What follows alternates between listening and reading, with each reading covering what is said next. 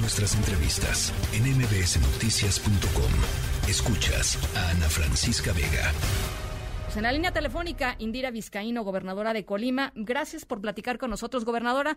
Eh, escuchó, supongo, eh, parte del, del mensaje del presidente López Obrador. Así es.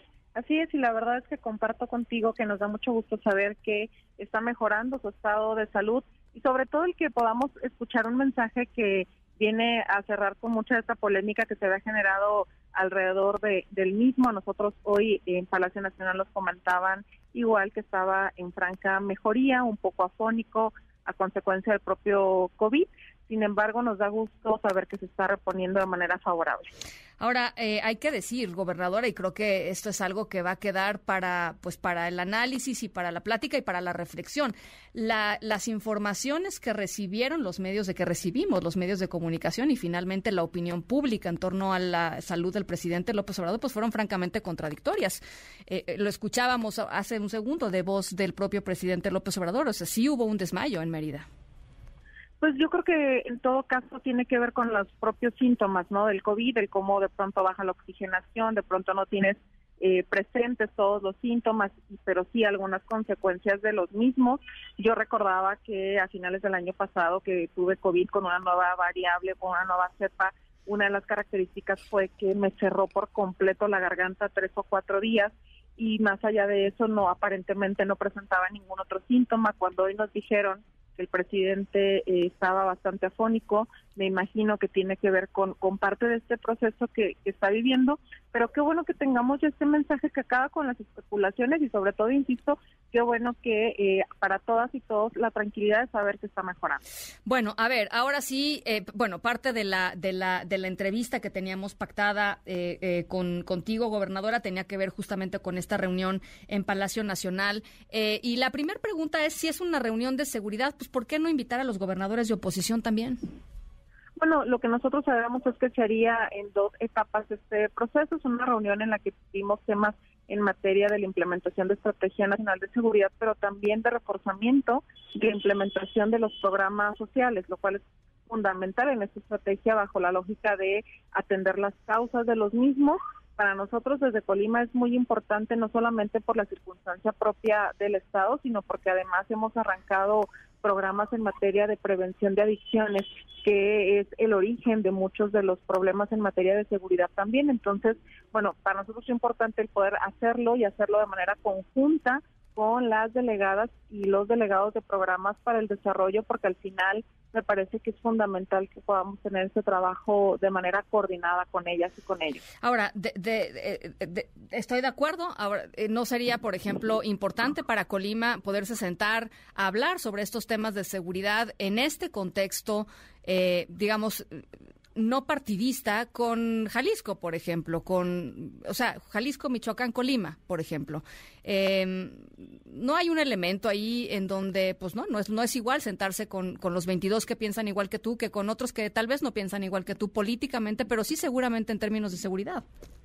Sí, aunque la convocatoria del día de hoy es una convocatoria que no depende de nosotros como gobernadoras o gobernadores, nosotros hemos tenido ya un diálogo con ambos gobernadores, tanto con el gobernador de Michoacán, con el que claramente hay una buena relación, no nada más con él, sino entre las fiscalías de ambos estados en las que se ha podido compartir información y nos hemos ayudado de manera mutua en diferentes operativos que, compartimos. Y en el caso de Jalisco, ya he tenido también la oportunidad de platicar un par de veces con el gobernador de Jalisco. Nuestras fiscalías también están en comunicación. La verdad es que la comunicación fluye eh, de una manera menos fluida que con Michoacán o como nosotros quisiéramos para atender con prontitud algunas eh, denuncias que se presentan. Sin embargo, la apertura institucional de parte nuestra es eh, permanente y así lo hemos dejado claro, sobre todo cuando se trata de temas de seguridad que son primordiales para la sociedad. Eh, y en donde Colima está, pues, eh, consistentemente en los primeros lugares de violencia, de inseguridad, de feminicidios, gobernadora. En violencia homicida, básicamente, nosotros tenemos como Estado ya más de cerca de 10 años, alrededor de 10 años, estando en los primeros lugares en homicidios dolosos por cada 100.000 habitantes desafortunado, por supuesto, esta cifra. El año pasado se generó un incremento derivado de un conflicto, una división entre un cártel eh, que está presente en el Estado. En los pocos meses que van de este año hay un claro descenso de estas cifras, sin embargo, me queda claro que no es aún suficiente para lo que nosotros queremos, para las y los colimenses. Está concentrado en este conflicto entre bandas, pero nuestra tarea es insistir en este trabajo de atender las causas, de prevenir y de cuidar a las y los ciudadanos de bien de nuestro Estado. Hubo eh, conversación político-electoral, gobernadora. Este, se acercan, por supuesto, las elecciones de Estado de México y de, Coahuila, pero bueno, los tiempos electorales están ya ahí. Eh, y, la pregunta es, ¿se habló sobre cerrar filas, digamos, en términos em, de, Morena y sus aliados eh, en, en, los distintos estados que gobiernan con respecto a los, pues, los procesos importantes que se están dando dentro del propio partido?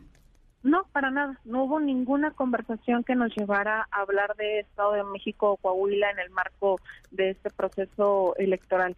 La verdad es que fue una reunión estrictamente concentrada en esta Estrategia Nacional de Seguridad Pública y en el reforzamiento de los programas sociales. Tenemos un proceso de programas sociales en los que en algunos casos no hemos identificado a beneficiarios, por ejemplo, que ya ahora con el programa de adultos mayores está saliendo su tarjeta y cómo nosotros podemos reforzar para que podamos tener brigadas en territorio que eh, faciliten el encontrar a los beneficiarios y que los programas realmente lleguen a ellas y a ellos, que es como está diseñado desde la visión de la cuarta transformación.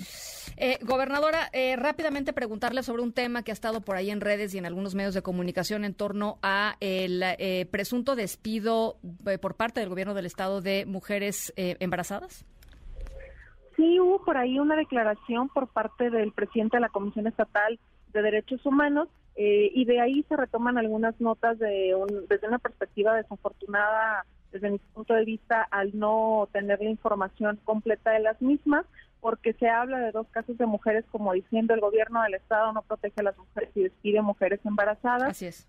Son dos mujeres que fueron despedidas cuando nosotros ingresamos al gobierno pero no en la lógica del despido de estas dos mujeres, sino el gobernador saliente intentó dejar basificadas a más de 200 personas que no cumplían con los requisitos para esta basificación, sino que ocupaban cargos directivos.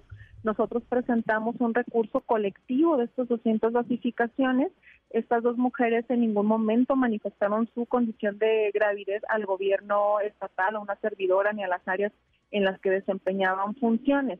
Posteriormente se presenta la queja, a ambas se les propone la reinstalación, una ellas no aceptó la reinstalación está en un proceso de demanda hacia el gobierno del Estado y la otra eh, mujer está trabajando en el gobierno estatal ya desde hace aproximadamente una quincena, un mes, en una lógica también distinta, ¿no? Ella estaba en un instituto que estaba desapareciendo y lo que nosotros hicimos fue rescatar a esos trabajadores para que no quedaran fuera eh, y desamparados laboralmente e incorporarlos al gobierno del Estado como, como tal.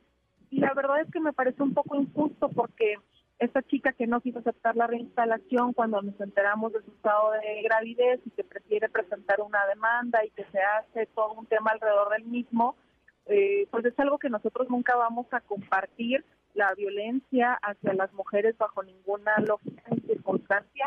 Yo insisto en que somos un gobierno feminista que siempre vamos a estar del lado de los derechos de las mujeres y en esa misma Secretaría de Movilidad donde ella no aceptó reinstalarse, eh, tenemos dos casos, por ejemplo, que nos dibujan lo que somos como gobierno, una persona, mujer, que fue contratada como trabajadora en su último trimestre de embarazo, trabajó un mes y medio, se fue de licencia y está por regresar ahora o el caso de otra compañera que en cuanto nos notificó su estado de gravidez en esa misma Secretaría de Movilidad, lo que hicimos fue cambiarle de funciones para que estuviera en un espacio adecuado para este proceso de embarazo que está viviendo. Entonces, yo insisto que siempre va a ser la manera en la que nos vamos a conducir, que lamento que se esté informando de manera eh, parcial lo que está sucediendo en este tema, pero nosotros estaremos siempre del lado de las mujeres. Al contrario, muchísimas gracias a ustedes. Muy bonita tarde. Gracias, eh, muy buena tarde. La tercera de MBS Noticias.